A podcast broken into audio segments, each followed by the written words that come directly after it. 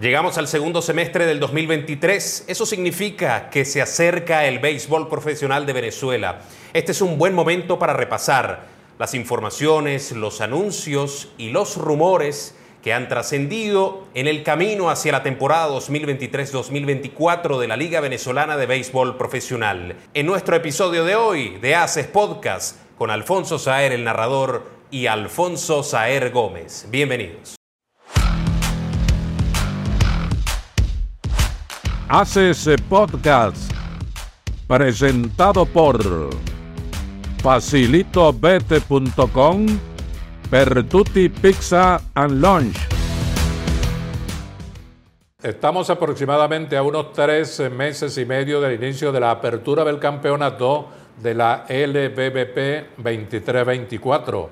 Los equipos agilizan detalles, están haciendo los contactos respectivos mucha gente viajando al norte para hacer los arreglos necesarios con manager, con personal técnico, con peloteros importados y agustar también la presencia de jugadores criollos en el evento.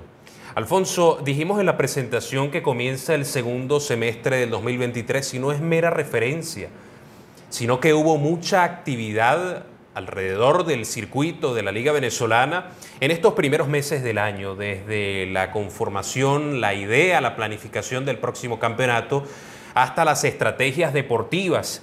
Eso que tanto inquieta y mantiene alerta a los fanáticos, porque todos quieren ver cambios, movimientos, anuncios, decisiones. La liga en particular y los ocho equipos se reunieron en la convención anual celebrada en Panamá a mediados, finales de junio, y allí empezó a resolverse un poco el panorama respecto al próximo campeonato. Todavía sin precisar muchos detalles que en los próximos días o semanas deberían conocerse, eh, pero todo tiene que ver con el presupuesto sobre todo, eh, lo que está tratando de definir la liga para saber exactamente dónde estará parado y cuando se den los anuncios, pues todo sea al 100%, todo sea un hecho. Pero ya se conocen los planes, ya se han filtrado informaciones y lo primero que la gente se estará preguntando, y ese es el primero de los puntos que vamos a abordar, más o menos, ¿cuándo empezará el campeonato? Debe ser alrededor del 20-21 de octubre de este año, naturalmente, un campeonato que está pautado para 49 o 56 juegos seguramente va a ser de 56, que es lo que quieren la mayoría de los equipos, pero hay gastos importantes en la campaña, todos los gastos van en aumento siempre y quieren ajustar el presupuesto precisamente a la cantidad de juegos. Seguramente van a ser 56, pero en la convención celebrada en Panamá esto no quedó totalmente claro, todavía quedó ese punto pendiente para reuniones posteriores que se están efectuando aquí en Venezuela. Así es, el calendario tiene que ver eh, no solamente cuándo empezará, que como tú dices se presume será la tercera semana de octubre, algo parecido a lo que ya venía sucediendo, y esas fechas que tú indicas sería un fin de semana, viernes o sábado, también coincide con el plan de la liga para el lanzamiento del campeonato en los últimos años, en días donde además sea de mucho provecho para el público. Pero también tiene que ver con el punto donde terminará la ronda regular. El año pasado, a diferencia de como suele ser, terminó antes de Navidad, eso para que la serie de comodines, también llamada play-in, ocurriera después del receso por Navidad y entonces ya con los campanazos y los fuegos artificiales del año nuevo, los cinco equipos, los cinco participantes del round robin estuvieran eh, definidos. Una vez que se anuncie el inicio del campeonato, seguramente los primeros encuentros de la primera semana se darán a conocer hasta finalmente desglosar el calendario. El formato no va a tener alteraciones, se va a utilizar el mismo que se cumplió en la campaña 22-23, es decir, si esas 56 juegos clasifican 5 equipos, antes del quinto clasificado, este va a jugar con el sexto, un play-in, en un estilo que ya se conoció en la temporada anterior.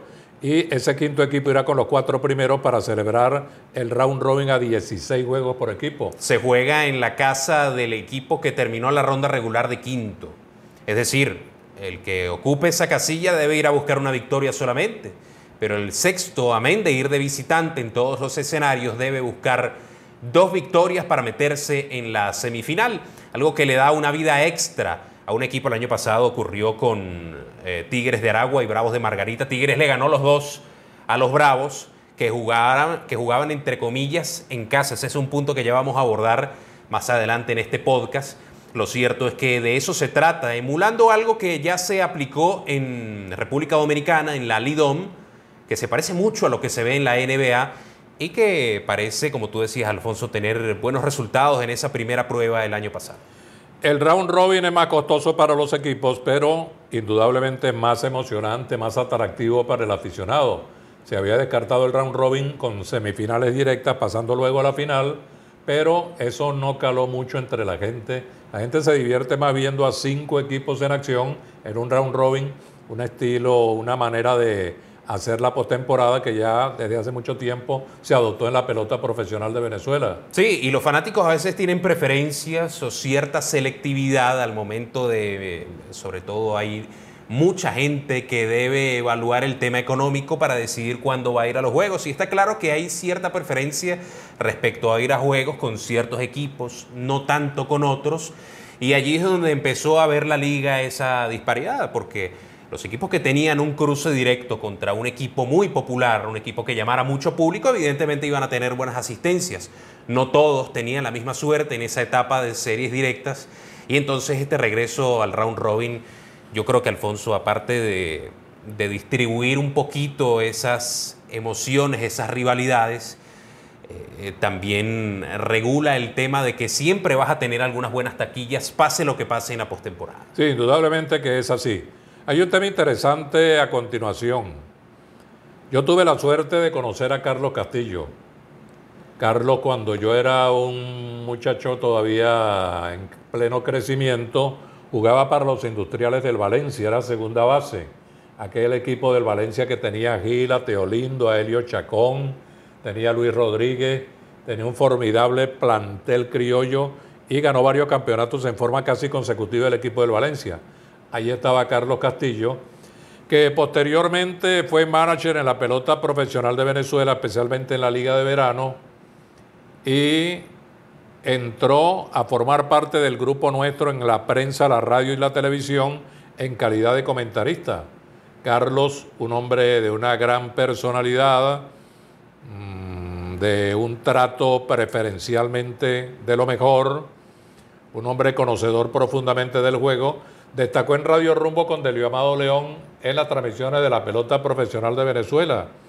Yo recuerdo que Delio, que podía imponer la frase que él se propusiera, en algún momento empezó a decir, cuando le da el pase a Carlos, dime Castillo, dime Castillo. Entonces entraba Carlos y hacía su comentario siempre atildado, acertado, profundo, adecuado a la situación y por allí Carlos comenzó a hacer una carrera importantísima como comentarista. Siguió con las Águilas del Zulia, trabajó con otros equipos.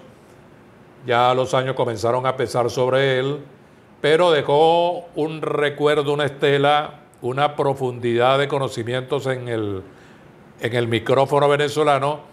Y cuando murió hace muy pocos días, casi unos tres o cuatro días antes de comenzar la convención de béisbol profesional de Venezuela, se adoptó por unanimidad que el próximo campeonato lleve el nombre de Dime Castillo. Así es, Carlos Castillo. Falleció ahora en junio a los 90 años.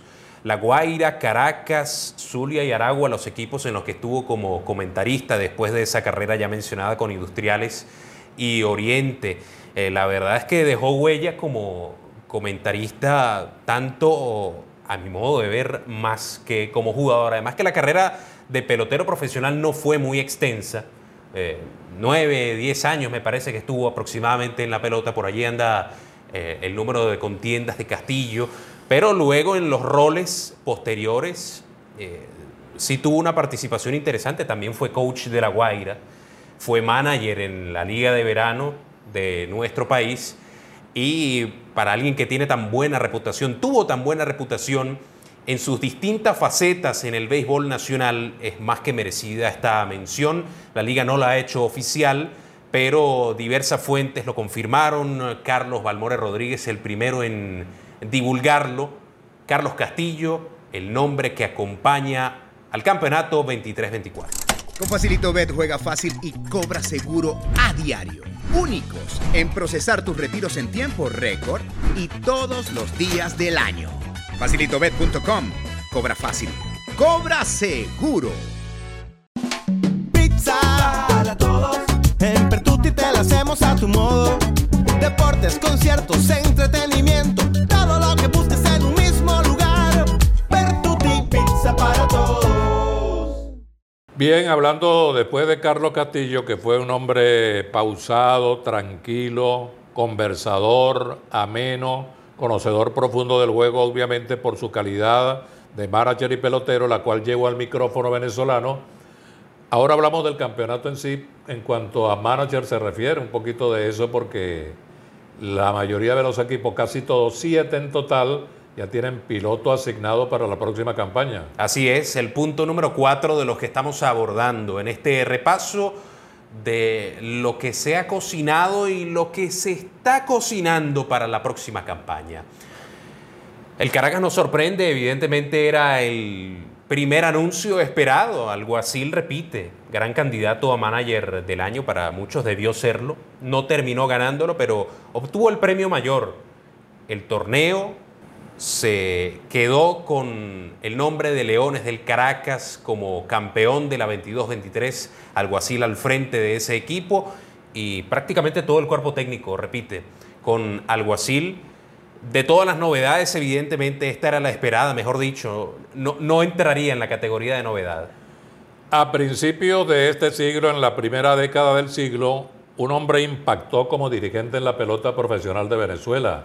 Una manera singular, diferente, atrevida de dirigir. Ganó muchos campeonatos con los Tigres de Aragua y ahora aparece como el hombre encargado otra vez de rescatar al equipo de Aragua que en los últimos años no ha podido ver luz, no ha tenido la mejor suerte. No ha sido ni un remedo de aquella poderosa escuadra de principio del siglo. Así es, el exacampeón Buddy Bailey, Welby Sheldon Bailey, está de regreso como manager de los Tigres de Aragua, también campeón de la Serie del Caribe en una oportunidad. Cumplió su promesa Víctor Zambrano al frente de la directiva del tren deportivo de los Tigres de Aragua. Dijo, cuando levanten las sanciones voy con Bailey y se trae a Bailey para esta campaña. El béisbol ha tenido varios cambios desde la última vez que vimos a Bailey por aquí, pero el que sabe, sabe. Y, y, va a ser muy interesante la apuesta de Bailey en el próximo campeonato. La gente se pregunta por qué una estratega que fue finalista en la pelota profesional de Venezuela no repite con el equipo al cual dirigió. Es el caso de Henry Blanco, que llegó a disputar la final de la pelota profesional de Venezuela con los Leones del Caracas, perdió la final estuvo con un gran trabajo en la ronda eliminatoria, pasó el último día del round robin a definir el campeonato, pero La Guaira no lo repite. Hay diferentes versiones de por qué no ocurrió, no se entendieron definitivamente lo mejor que podemos decir para no meternos en profundidades. Y Blanco encontró un equipo que estaba buscando un piloto de una manera lenta pero segura, Cardenales de Lara porque Carlos Mendoza cumplió su tiempo anunciado por él, dos temporadas con Cardenales, no continuaba con el equipo y Henry Blanco es el piloto de los Pájaros Rojos. De esto hablamos y nos extendimos bastante en un episodio de Haces Podcast. Los que están viendo y escuchando esto por YouTube, les dejo acá arriba la cajita para que, le hagan, para que hagan clic, en cualquier momento vayan a ver lo que hablamos de Henry Blanco y Cardenales de Lara. Entonces, al quedar esa vacante, Edgardo Alfonso, mano derecha de Henry Blanco, tomó el liderazgo de la cueva de los tiburones de La Guaira y es designado manager de los tiburones de La Guaira. Eso ocurrió muy poco después de que se confirmó la ida de Henry Blanco rumbo a Barquisimeto. Bien, Ramón Borrego viene a dirigir a Caribes, un equipo que ha sido de los mejores en los últimos tiempos en la pelota profesional de Venezuela campeón en varias oportunidades, finalista en otras tantas ocasiones, un equipo de Caribe que tiene una plantilla criolla magnífica y que viene por su fuero con Ramón Borrego. Se apresuraron a buscar a Borrego, que pareció que en algún momento estaba siendo solicitado por otros equipos, entre ellos Lara, pero definitivamente Borrego firmó con Caribe de Anzuategui. Hablando de equipos que andan más bien managers que andan de aquí y allá y con interés en varios lados. José Moreno finalmente recala en Bravos de Margarita. Un proyecto interesante que viene mejorando a nivel deportivo, aunque todavía no da el golpe para meterse en la postemporada, el de los Bravos de Margarita. Pero es un equipo que está siendo más agresivo en la oficina, en sus decisiones deportivas y traen a un campeón de Venezuela y de México. Ganó la campaña anterior con los Cañeros de los Mochis y ahora está, no voy a decir que en la isla, pero está con los Bravos de Margarita rumbo a la 23-24. José Moreno con el equipo de Margarita, Magallanes no repetirá Yadier Molina. Esto era Vox Populi. Este equipo no es fácil dirigirlo, un equipo que tiene la mayor afición del país, según numeritos que se patentan fácilmente, un equipo con un material criollo extraordinario que Molina en su debut como estratega encontró dificultades para para llevarlo a buen puerto, a puerto seguro, este Yadier Molina. Entonces ahora, un pelotero que estuvo sonando en muchas oportunidades, ex pelotero que estuvo sonando en muchas oportunidades aquí en Venezuela, se decía por allí que su nexo con Cardenales de Lara posiblemente provocaría que dirigiera la pelota en nuestro país, Miguel Cairo Miguel ha sido hombre de oficina, hombre de campo, pelotero utility de gran versatilidad, una gran cantidad de equipos vistiendo la camiseta en Grandes Ligas y ahora Miguel Cairo va con Magallanes. Un gran compromiso para este debutante en el Caribe. Muchos pensaban que se iba a dar ese chance con Lara, ¿no? Y va al equipo cuya ciudad vio levantar a Cairo el trofeo de más valioso en la final 2000-2001. Faltan las Águilas del Zulia se dice que Mike Rojas es el principal candidato, uno de los que más suena en las oficinas en Maracaibo.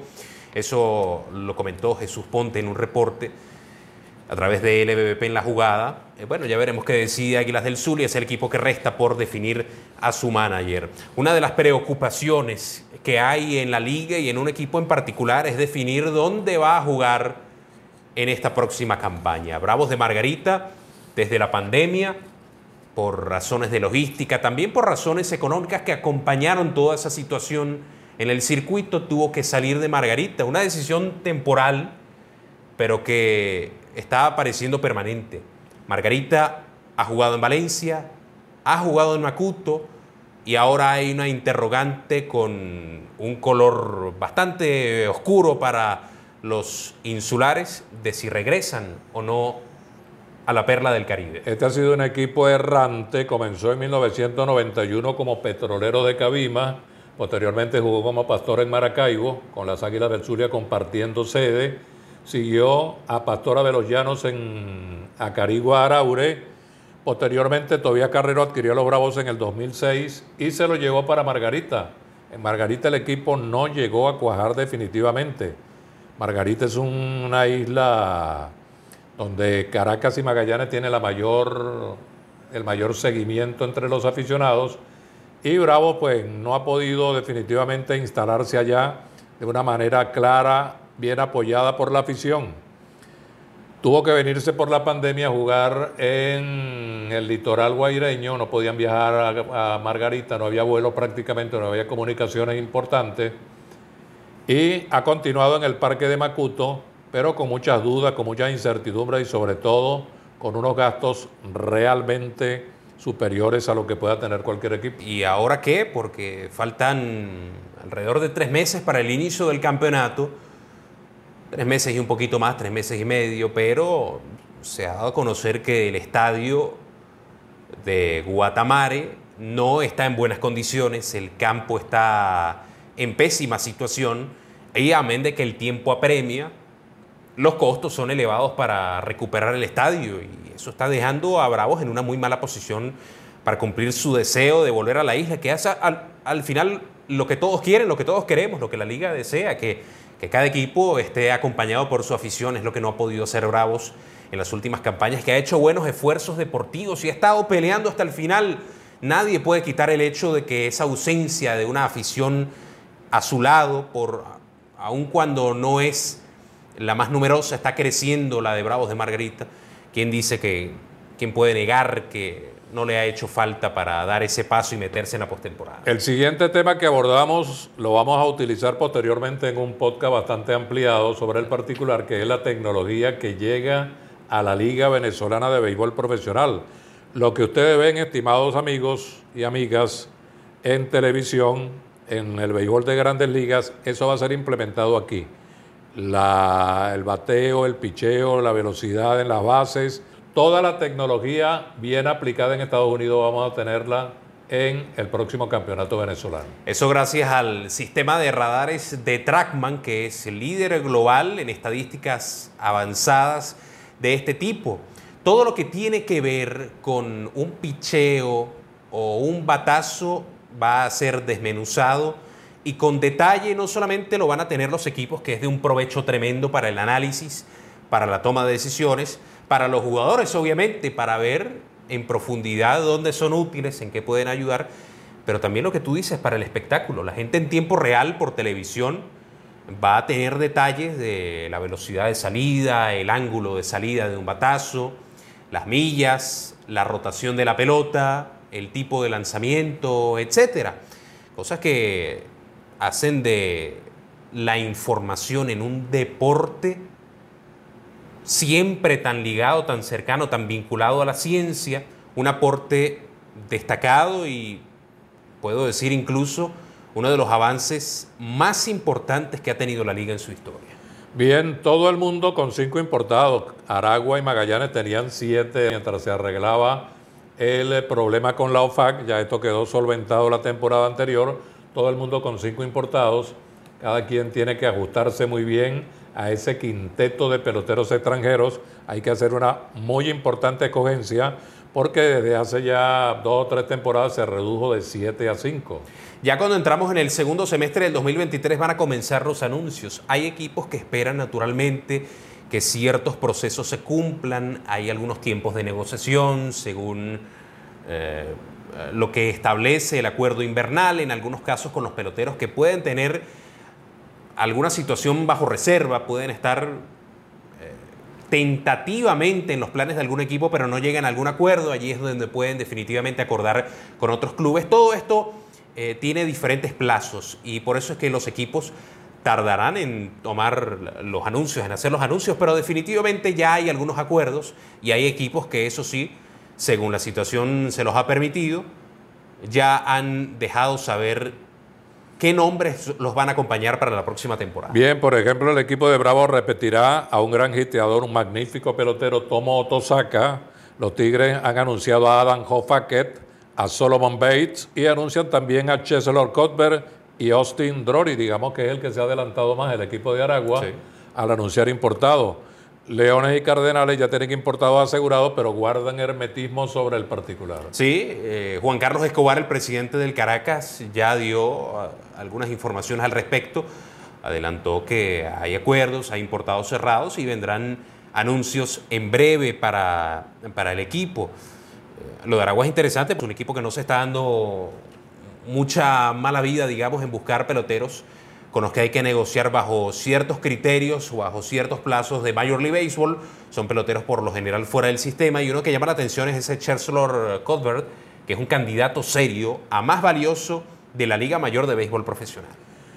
A la gente le encanta hablar de cambios, siempre que hay transacciones, eh, movimientos entre equipos, cambalaches, movimiento en las escuadras.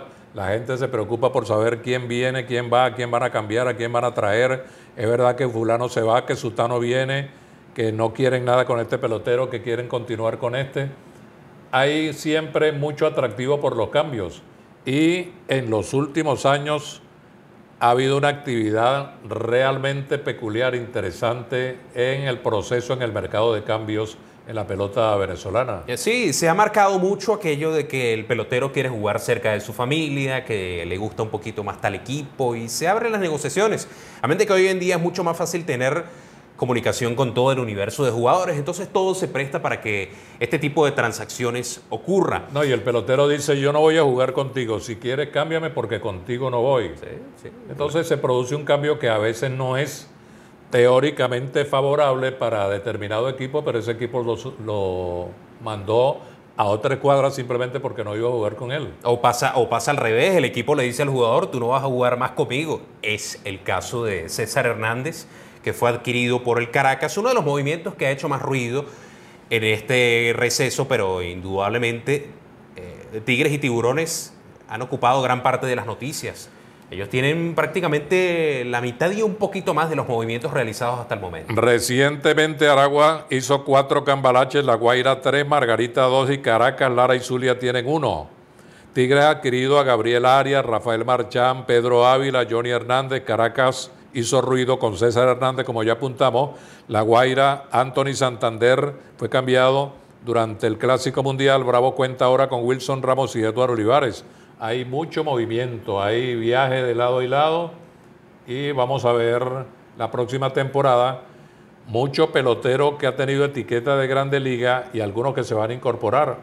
Quizá no tanto como el año pasado por los efectos del Clásico Mundial, pero vamos a tener un campeonato interesante de acuerdo a lo que estamos viendo en estas primeras de cambio, en estos tanteos. Sí, y hay muchos rumores, además. Por ejemplo, los Tigres de Aragua han dicho que hay muchos equipos interesados en Jesús Aguilar. Al final eso no nos dice si Aragua tiene realmente alguna intención de, cambiarlo, una intención definitiva simplemente están abiertos a cualquier posibilidad, deseando, sin embargo, que un pelotero de ese calibre esté en su line-up. Eso ya lo vamos a saber porque ese es uno de los equipos inquietos en el mercado de cambios.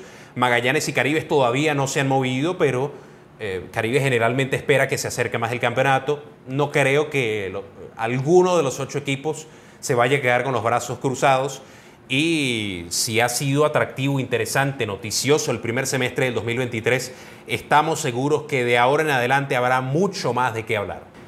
Y seguramente lo tendremos en Haces Podcast de aquí en adelante para todos ustedes amigos. No se pierdan el próximo episodio porque ya Alfonso se los adelantó, hablaremos de las tecnologías y las nuevas reglas que llegan. Ah, bueno, que eso es lo otro, estábamos hablando de la tecnología y son también nuevas reglas las que se incorporan al béisbol venezolano provenientes del éxito que ha tenido en estas primeras de cambio del 2023 la pelota de las grandes ligas, las eh, nuevas normas, los nuevos regimientos han tenido resultados positivos en la audiencia, en la afición. A llegar temprano a casa.